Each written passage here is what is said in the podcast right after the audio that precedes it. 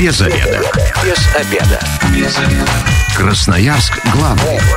Работаем без обеда.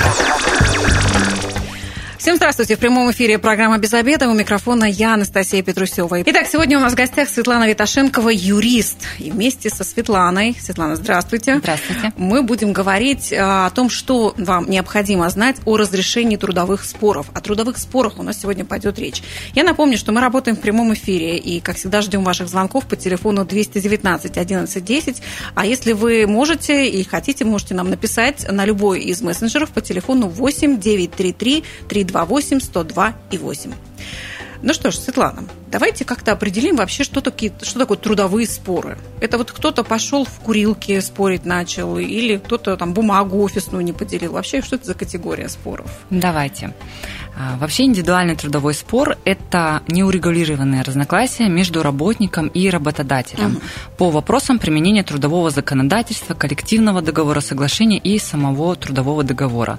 А, также еще отмечу, сюда относятся споры а, между работодателем и лицом, с которым уже прекращены трудовые отношения. Mm, то есть уже уволенный какой-то Да, это сотрудник. уволенный сотрудник, но если у него возникают какие-то вопросы, mm-hmm. или он считает, что его права были нарушены в тот момент, когда он работал, работал или, угу. может быть, увольнялся, да, то это тоже трудовой спор. А и... есть какой-то срок, э, когда можно? Ну, есть же какой-то срок давности. Он уже через пять лет не может вспомнить, что его там обидели. Нет, да, сроки давности есть. Смотрите, э, при обращении да, в судебные органы у нас э, общий срок это три месяца. Угу. С момента, когда человек узнал или должен был узнать о нарушении своего права. По спорам об увольнении это один месяц. И по спорам о невыплате или неполной выплате заработной заработной платы это один год. Угу. Да. Ну, то есть через три года это уже будет поздновато. Через три года Год будет... это максимально. Угу. Какие еще споры? Также сюда мы еще а, можем а, отнести а, споры с лицом, который изъявил желание заключить трудовой договор, но работодатель ему, например, отказал. Такое mm. тоже бывает. Это, например, вот как это в жизни происходит? Хочу устроиться к вам на работу, Хочу вы говорите, устроиться. не берем. Да, прихожу на собеседование. Mm-hmm. Ну, вот работодатель считает, что не подходит мне этот кандидат. И работник может обратиться в суд чего Потому что он считает, скажет? Ну, Слушайте, я так хотела, меня не взяли. Ну, вот э, типа того, это, знаете, как бы если он будет сам обращаться, то это будет выглядеть так, как вы сказали, а если прибегнет к помощи специалиста, то, угу. возможно, получится даже очень интересное дело. Если на самом деле, возможно, имело место, может быть, дискриминация какая-то, то есть такое тоже может ну, быть. Ну, допустим, раз они спросили, вот как, допустим, женщинам, да, задают вопрос, а когда вы собираетесь замуж или когда собираетесь декрет? Вдруг узнают, да, и говорят, Кстати, часто, да, задают этот вопрос, угу. если дети, собираетесь ли в декрет, да, если человек там говорит, что да, у меня, например, трое детей, угу. и я вот одинокая мать, например, так. да, то здесь тоже работодатель может уже как бы уйти в сторону и подумать, э, ну нет, такой кандидат мне, например, не подходит, потому что мне надо, чтобы человек находился на работе, не отлучался, угу. на больничные там каждый месяц не ходил, угу. в садик там раньше не уезжал и так далее. То есть такие моменты тоже могут быть. Слушайте, ну и как будто работодатель имеет право так подумать и не взять такого сотрудника или не очень? А имеет? работодатель имеет право выбора, да? Так. Как бы, но ситуации бывают разные, да, то есть здесь невозможно однозначно сказать, угу. да, почему это происходит. Но однако, если вы как соискатель понимаете, что выбор вас не выбрали как раз по этой причине, то есть смысл про это спорить, да, и обращаться. Есть смысл попробовать, например, да, если вдруг вам так показалось. Интересно, да. Какие еще споры бывают? Так, ну если вот э, конкретно я вам объяснила, да, что такое индивидуальный трудовой спор, да, э, в основном сотрудники очень часто обращаются по спорам о невыплате или неполной выплате заработной платы, а, по спорам о незаконном увольнении, то есть, возможно, сотрудника уволили по какому-то основанию да, из Трудового кодекса, но он не согласен с этим основанием. Mm-hmm. То есть это тоже частые споры. Но кроме этого, я вам так и скажу, что работодатели тоже обращаются с исковыми требованиями к работнику. Но это споры о возмещении вреда, причиненного работнику mm-hmm. работодателям. То есть тоже нередкие случаи. Или э, работникам работодателю. Да, работникам работодателю. Mm-hmm. Когда работник нанес какой-то прямой ущерб работодателю своими действиями, либо бездействиями, угу. может быть, да, и так далее. Угу. А вообще есть какая-то статистика, кто все-таки чаще обращается за разрешением трудовых споров? Чаще, работники или работодатели? Чаще обращаются работники. Угу. И какие основные их такие задачи? То есть не выплатили зарплату, уволили несправедливо? Ну, основная задача – это получить, например, свои какие-то денежные средства, да, которые угу. они считают, что им не доплатили, либо восстановиться на работе, да, если они считают, что увольнение было незаконным, угу. может быть, заставили, может быть, это было как-то фиктивно сделано, да, и так далее. Я напомню, что вы можете нам написать на любой из мессенджеров по телефону 8933 328 102 и 8. Вот мы получили сообщение. А, Здравствуйте, могут ли уволить беременную женщину? Начальник намекает, что я ему больше не нужна, раз собралась декрет. А, вот такой вопрос. Ну, согласно Трудового кодекса, беременную мы уволить не можем. Угу. То есть здесь нет, это определенное уже нарушение трудовых прав, и человек имеет право обратиться за помощью, да, угу. то есть это либо в Государственную инспекцию труда подать заявление, э, также можно одновременно обращаться и в прокуратуру, и также одновременно можно обращаться и в суд. Угу. То есть здесь препятствий к этому нет, не обязательно там ждать специального ответа от Государственной инспекции труда, да, минуя там судебные органы, можно делать это все одновременно. Но тут момент, что если вы обратитесь в госинспекцию инспекцию труда, она проведет проверку и выявит нарушения, да, э, и если вы потом пойдете, например, в суд, работодатель не исполнит предписание Государственной инспекции труда, вы можете идти в суд, и у вас уже будет документ, и вам угу. будет легче доказать, что ваше право было нарушено. Есть угу. такой вот момент. А это как-то зависит, допустим, от того, что, ну, то есть работодателя здесь можно, если стать на его сторону, посмотреть, да, допустим, беременная женщина постоянно там на больничную ходит и уже не выполняет свои обязанности. То есть даже в таком случае а, работодатель не может э, разорвать с ней отношения. Ну, то есть не кто-то может, же эту ну, работу должен делать. Ну, что значит не выполняет? До какого-то периода она выполняет, да, дальше mm-hmm. там она уже уходит на больничный mm-hmm. и ищет нового сотрудника, mm-hmm. да, и так далее. То есть, опять же, тут вопрос, что значит не выполняет. А, надо конкретно смотреть, а, какие обязанности она не выполняет, почему она их не выполняет, mm-hmm. да, то есть искать причинно-следственную связь, чтобы уже понимать, действительно ли она не может выполнять эти обязанности, или это так видит работодатель, например. Ну, допустим, у женщины в связи с беременностью а, а, нет возможности вот этот разъездной характер работы, да, какие-то длительные командировки. И она еще, не будучи в декрете, уже вот эти вот обязанности выполнять не может. А есть ли тогда возможности, ну, не увольнения, а перевода куда-то на другие должности, там, сохранения заработной платы, ну, как-то по-другому решать? Здесь нужно провести беседу с работодателем, да, uh то есть э, поговорить, попробовать договориться, найти какие-то варианты. uh Возможно, э, вы сможете, да, если есть какая-то, например, например, другая вакансия у работодателя, да, или он может вас перевести на какую-то другую должность, ну, то, где вы можете да, да то почему выполнять? нет? Да, то есть, ну, уволить по закону нельзя. Вот так вот он вас не может, да. Я напомню, телефон прямого эфира 219 11 10. Сегодня мы говорим о разрешении трудовых споров. В гостях у нас юрист, который как раз сможет вас в прямом эфире проконсультировать, если у вас вдруг случилась какая-то спорная история. Светлана, у меня сразу возникает вопрос. А, вот э, когда вы говорите, это нарушение законодательства, тогда, получается, вот эти трудовые споры, там все так однозначно и понятно, только когда официально трудовой договор а если это какой-то такой договор возмездного оказания услуг, ну, то есть без трудовой книжки, там все те же правила действуют? Нет, у нас э, обязательный основной документ угу. это трудовой договор. Угу. В трудовом договоре прописаны ваши права, обязанности, заработная плата и все основные моменты. Угу. Если вы работаете без трудового договора, то это уже ваши риски, то есть, э, ну, возмездное оказание услуг, это мы уже уходим в гражданское право. Угу. То есть это вы можете быть специалистом в какой-то области деятельности, и угу. вы можете, например, на разовой основе оказать какую-то услугу. Угу. И с вами э, даже тут будет э, договор гражданско-правового характера, да, будет заключаться таким образом. То есть вам будет дано задание, вы его выполняете, получаете оплату. То есть это не трудовые отношения будут. Угу.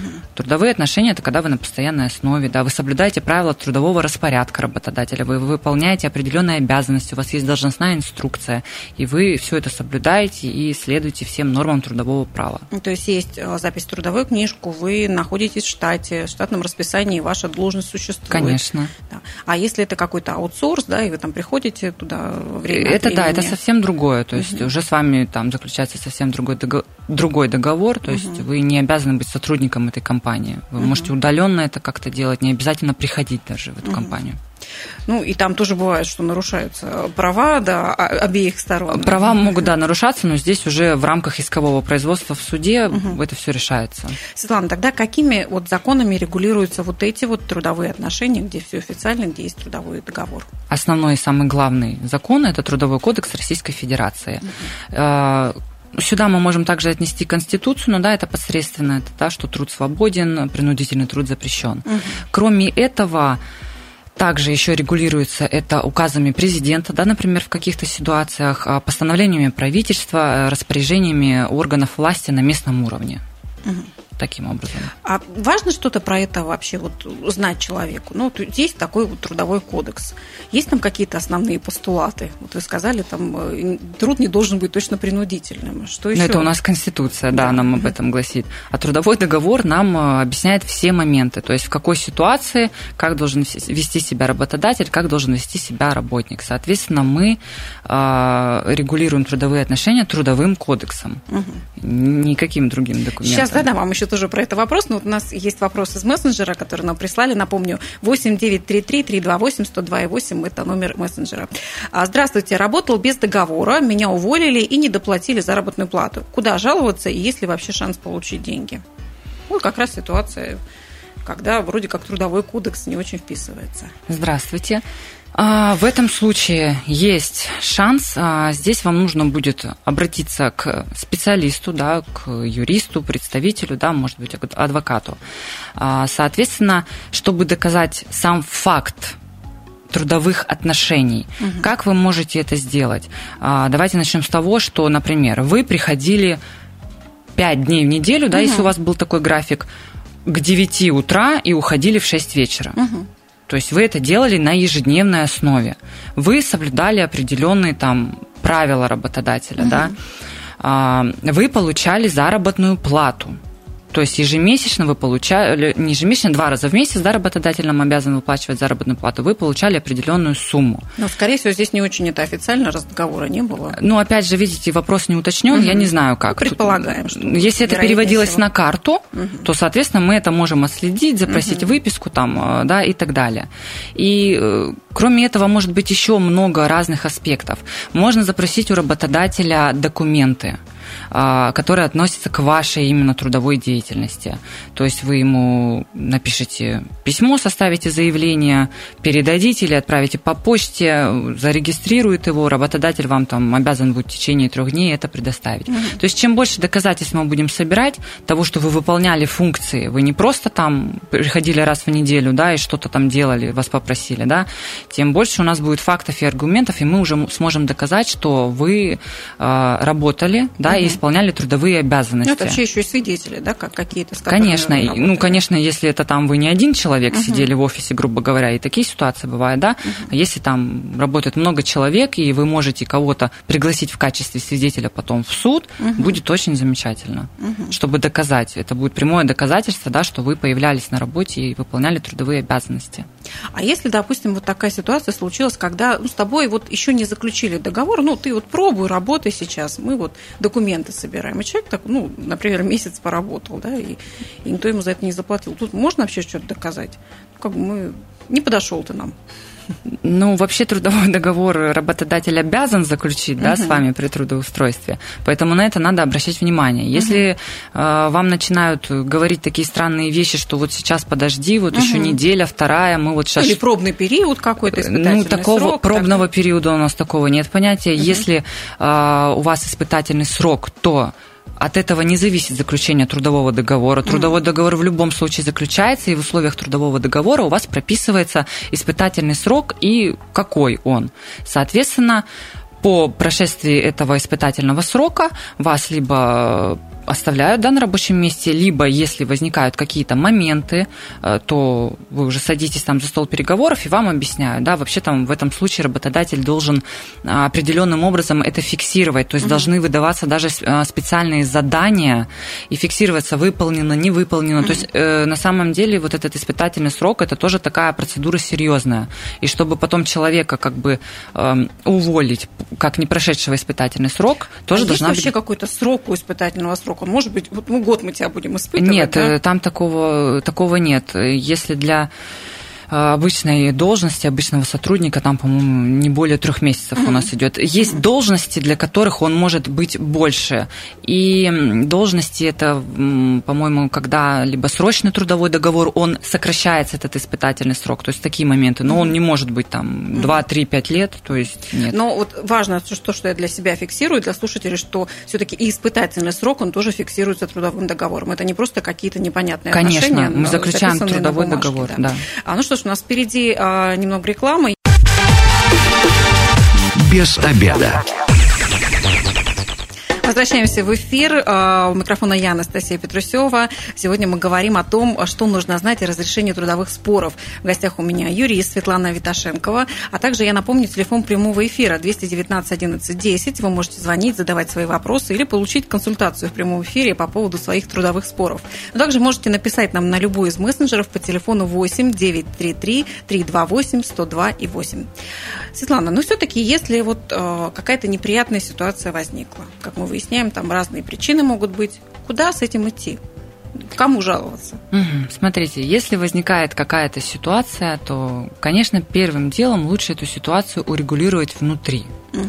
То есть э, обратиться к работодателю, угу сказать ему, что там вас, может быть, не устроило или какое право там нарушено, да, и попытаться совместно урегулировать а эту вот ситуацию. у меня уточнение. Работодатель это может быть кто? Бухгалтер, отдел кадров или сам генеральный директор? Кому идти-то вообще урегулировать? Знаете, в каждой э, компании, да, так скажем, своя иерархия, mm-hmm. да, где-то есть э, конкретно даже есть локальный документ, да, куда mm-hmm. мы там можем обратиться, да, и так далее. А где-то напрямую идут сразу же, например, к генеральному директору. Mm-hmm. Кто-то сначала там например, в кадрах может решать вопрос, да, где есть начальник отдела кадров, который регулирует эти все моменты угу. и, например, потом сам там или сама, да, передает э, генеральному директору или заместителю генерального директора, угу. да, вот какой-то спор, да, который возник, и начинаем принимать решения. Угу. Кроме этого, еще в некоторых организациях, но в коммерческих предприятиях это вообще крайне редко встречается. Просто упомяну, есть комиссия по трудовым спорам, угу. кратко ее называют КТС. То есть она образуется из эм, состава работников и э, из состава работодателя. Что-то по типу профсоюза, да? Да, угу. не по типу, а именно так, угу. да. Просто называется комиссия по трудовым спорам. Если она имеет место быть, то вы также можете этот спор туда перенести. Угу. Но это уже тоже, так скажем, индивидуальный трудовой спор будет, да, то есть это уже как следующая такая. Угу ну, то есть, правильно я понимаю, попытаться все-таки на первом этапе решить это внутри компании с, непосредственно с этими людьми? Да, э, непосредственно, да, нужно это сделать. Конечно, если там уже никак не получается, угу. да, вы не находите общий язык, то, естественно... Ну, или вас игнорируют, не идут на контакт. Да, да, не хотят как бы решать этот вопрос, и как бы никого это не интересует, то, конечно, здесь уже нужно угу. прибегать к другим методам. Одним из таких методов это является Государственная инспекция труда. Так. Туда вы можете подать свою жалобу, заявление, можете подать э, как по электронной форме, например, отправить, можете mm-hmm. лично привести. То есть здесь ограничения. То есть эта инспекция труда это отдельное учреждение, это не там не полиция, не участковый, не куда-то, это отдельное учреждение, куда нужно идти. Да, это контрольно-надзорный орган, угу. который э, э, осуществляет э, соблюдение работодателям трудового законодательства. Туда вы подаете свои жалобы. Угу. То есть э, пишите там в свободной форме, можете сами написать, можете туда приехать, там есть образцы заполнения, то есть как вам э, больше нравится. Что нужно, кроме ну, словесной жалобы, которую мы как-то там опишем, да, в заявлении с собой еще иметь? Там, на руках э, договоры, там, какие-то выписки, каких-то, не знаю, свидетельские показания. То есть с чем нужно быть готовым туда прийти? Ну, как правило, вам нужно написать жалобу. Угу. Нету такого там какого-то да, регламента, что вы должны принести какой-то пакет документов угу. определенный, приложить его, да, и только в этом случае вашу жалобу рассмотрят. Нет, это не так. Угу. То есть вы делаете сообщение да, о том, что ваши права нарушены, и государственный инспектор уже обязан будет рассмотреть, провести вот проверку. Что там происходит да, дальше? Какая функция вот этой вот государственной инспекции по труду? Чем они там занимаются? Значит, получают вашу жалобу, регистрируют ее и, соответственно, принимается решение да, о проведении проверки, назначается инспектор в течение 10 дней в организацию, к работодателю, не обязательно угу. в организацию, это может быть ИП, да, поступает запрос угу. о предоставлении там, необходимых документов, плюс о проведении проверки. Угу. по обращению там такого-то гражданина.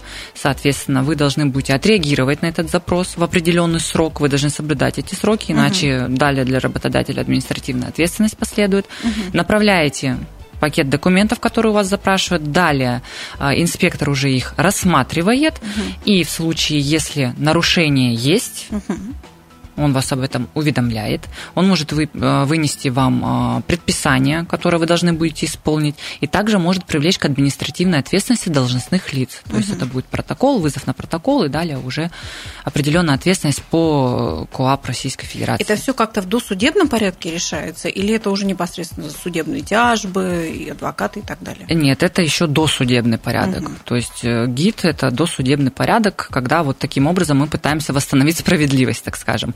И если потом работодатель уже не исполняет предписание Государственной инспекции труда, угу. далее вы уже обращаетесь э, в ГИД. Но кроме этого, параллельно можно еще обратиться и в прокуратуру. То есть никто не мешает это сделать. Прокуратура также будет проводить проверку, запрашивать документы, и, соответственно, прокурор там уже может внести э, предписание да, которая тоже обязательно к исполнению. И даже там доходит, э, у меня таких случаев не было, слава богу, до уголовного даже преследования должностных лиц, когда угу. не исполняется это все. Но получается, что вообще закон на твоей стороне, если ты э, работник, если у тебя есть доказательства того, что у тебя был трудовой договор, и, допустим, тебе просто не платили зарплату. Насколько у тебя велики шансы все-таки свои деньги получить и как-то так ну, возместить свой ущерб?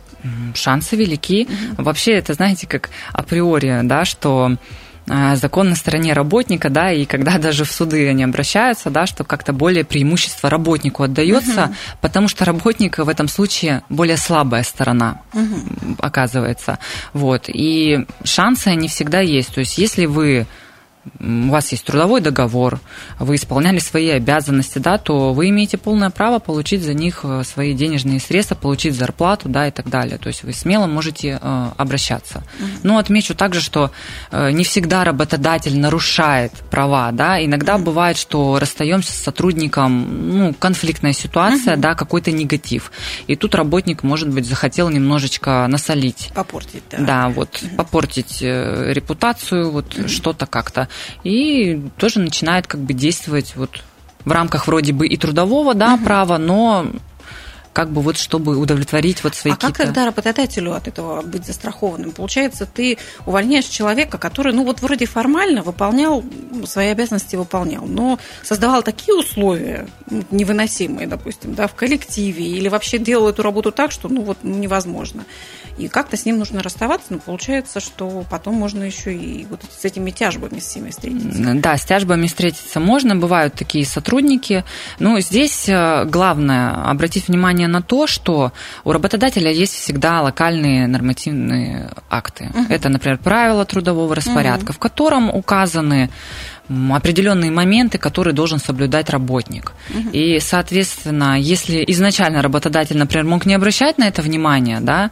то сейчас, например, ему надо начать обращать на это ну, внимание. То есть на обеде задержался. Да, например, вот там опоздал. утром опоздал, вечером раньше ушел или там, да, вот как вы уже сказали, с обеда там приходит каждый день позже. То есть и это надо начать фиксировать. Угу. То есть фиксировать, актировать. То есть не просто это где-то там карандашиком себе пометить, угу. да, а составить определенный акт, то есть озадачить э, кадровую службу, да, если есть на предприятии юрист, подключить юриста, и все эти моменты фиксировать и собирать пакет документов. То есть чем больше будет доказательств, тем проще потом будет работодателю э, оказаться правым в этой угу. ситуации, если э, он уволит человека по соответствующему основанию. Угу. Который, ну, что человек нарушает определенный распорядок. Ну да, у нас же в Трудовом кодексе там есть разные основания для увольнения, то есть если будет подходить платить, то, соответственно... Светлана, а как вот так бывает, допустим, что сотруднику не выплатили ту заработную плату, на которую он рассчитывал, она там была указана в договоре. И говорят, слушай, ты вот два раза тут опоздал, да, или там когда-то не вышел, это тебе штраф. Насколько это вообще законно? это незаконно. У нас с трудовым законодательством не предусмотрено дисциплинарное взыскание в виде штрафа. У угу. нас может быть замечание, выговор, либо увольнение по определенному основанию. Угу. Штрафа быть не может. А может быть как? Если у работодателя предусмотрена система премирования, угу. то тогда работодатель может, например, лишить либо совсем премии, либо какой-то ее То части. премиальной части. Вот да, этой. потому что а, премия это не заработная плата, премия это стимулирующая выплата. Соответственно, угу. работодатель может ей распоряжаться, ну так скажем, по своему усмотрению. Если сотрудник что-то нарушил, не сделал, то он может сократить размер, либо вообще не выплатить эту премию. Но из, а, так скажем, основного оклада мы не имеем права, как работодатели, там что-то откусывать, отщипывать, даже если мы недовольны нет, нет, работодатель не может вам уменьшить оклад. Никаким угу. образом. Это нарушение. Но опять же, когда вот э, есть такие трудовые отношения, что в договоре указана одна сумма, какую-то часть люди получают на руки, нужно понимать, что вот в таком случае закон не на вашей стороне. Нужно понимать, что вы здесь несете определенные риски. И если вы на это согласны, согласились, угу то это ваш выбор, это ваше решение. И вы должны понимать, что в случае, если работодатель ну, не захочет вам выплатить uh-huh. эту сумму, то получить потом эту сумму, доказать, что эту сумму вы получали у этого работодателя, будет крайне сложно. То есть здесь придется очень сильно озадачиться и доказательственную базу конкретную предоставить уже в суде, так как ваша трудово... Э, заработная плата, она указана в трудовом договоре. И это, кстати, как раз э, у нас есть э, вопрос от слушателей. Добрый день, наш директор придумал депримирование. 500 рублей минимальный штраф. Это незаконно? Если это штраф, то это незаконно. А вот депримирование? Это, я, скорее всего, думаю, что так обычно называют приказы, приказы о депримировании, то uh-huh. есть о, о лишении премии. Uh-huh. То есть я еще вот и говорю, что если это речь про премию, uh-huh. то это может быть. Но опять же, давайте обратим внимание, что должно быть положение о премировании, и работники должны быть с ним ознакомлены. То, То есть понимать, за что с тебя Конечно, при трудоустройстве, например, вам должны это э, положение дать, вы должны ознакомиться, поставить свою подпись, как и с другими локальными актами. Угу. Соответственно, если вы его в глаза не видели и не знаете, о чем речь, то это тоже является незаконным. То есть нельзя снять премию, потому что ты мне плохо улыбался, допустим. Должен четко прописать, что Конечно. премию снимаем за какие-то... Там конкретно прописано, да. и в каком размере премию можно лишить, и за что, и так угу. далее, по каким показателям. То есть там все прописано, и вы это знаете и понимаете. Светлана, вот еще один вопрос остался по поводу сокращений. Угу. А, когда это случается, вообще, то есть насколько должно, как это должно все проходить, чтобы все-таки соблюсти права и работодателя, и работника? Смотрите, у нас также трудовым кодексом обозначен, так скажем, определенный регламент, по угу. которому работодатель четко должен следовать. Угу. Для работодателя главное сделать все правильно. То есть э, это не должно быть так, там, что раз спонтанно, да, вот сокращаю, все, все уходить. Угу. Нет. То есть есть определенный регламент, что мы должны уведомить э, работника э, письменно и под роспись о сокращении угу. за два месяца. Угу. То есть работник должен об этом знать. Мы должны э, получить его, как так скажем, письменное, да, его уведомление, что он знает об этом. Далее работодатель должен предлагать имеющиеся вакансии у него, угу. любые неважно, там, нижестоящая это должность, там, ниже оплачиваемая и так далее.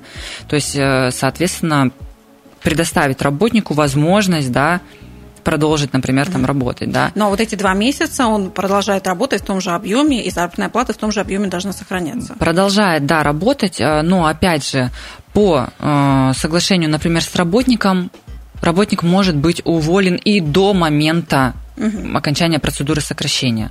То есть на это запрета нет. Mm. То есть работник... Ну, если по желанию работника. Да, да, да. Если работник согласен, то mm. можно уволиться. Mm-hmm. А после прошествия вот этих двух месяцев у работника какие права есть? Он идет на трудовую биржу, если хочет, или что? Если сокращение официальным было? Ну, у работника есть любые права, то есть работник может и уже в процессе сокращения да, искать себе какую-то работу. А, да, соответственно, если вы увольняетесь по сокращению, ну, кто-то встает да, на центр занятости. Можно, если в первые две недели вы встанете на учет в центр занятости, uh-huh. и, например, а, за первые два месяца не устроитесь да, на работу, uh-huh. то работодатель вам а, выплатит э, выходное пособие, должен быть, будет обязан выплатить выходное пособие за эти два месяца. Uh-huh. И также за третий месяц, опять же, повторюсь, если вы встали э, в центр занятости в течение двух недель. Uh-huh. Но получается, это как раз и есть та принципиальная разница э, сокращения и просто увольнения. Ну, конечно, то есть вы получаете э, определенное выходное пособие. Но, знаете, иногда и при увольнении, например, по соглашению сторон, когда люди к этому приходят, да, все-таки вот мы решили так, э, работодатель тоже может выплатить вам какую-то компенсацию, да, если вы договорились, соответственно, вы заключите соглашение, хоть оно и не является обязательным, но лучше его заключить, и там можно прям прописать, что, например, вот такая сумма. Слушайте, все приходит к тому, что все-таки по-человечески тоже нужно уметь договариваться, да, но и при этом помнить, что есть закон, и он часто на вашей стороне. Спасибо большое, Светлана, за то, что вот так подробно про все рассказали. Напомню, что у нас в гостях а, была Юрий и Светлана Виташенкова. Сегодня мы говорили о разрешении трудовых споров. А, все программы без обеда, в том числе этот выпуск, будут опубликованы на сайте 102.8.fm. Эм. Если вы, как и мы, провели этот обеденный перерыв без обеда, не забывайте, без обеда, зато в курсе. Без обеда.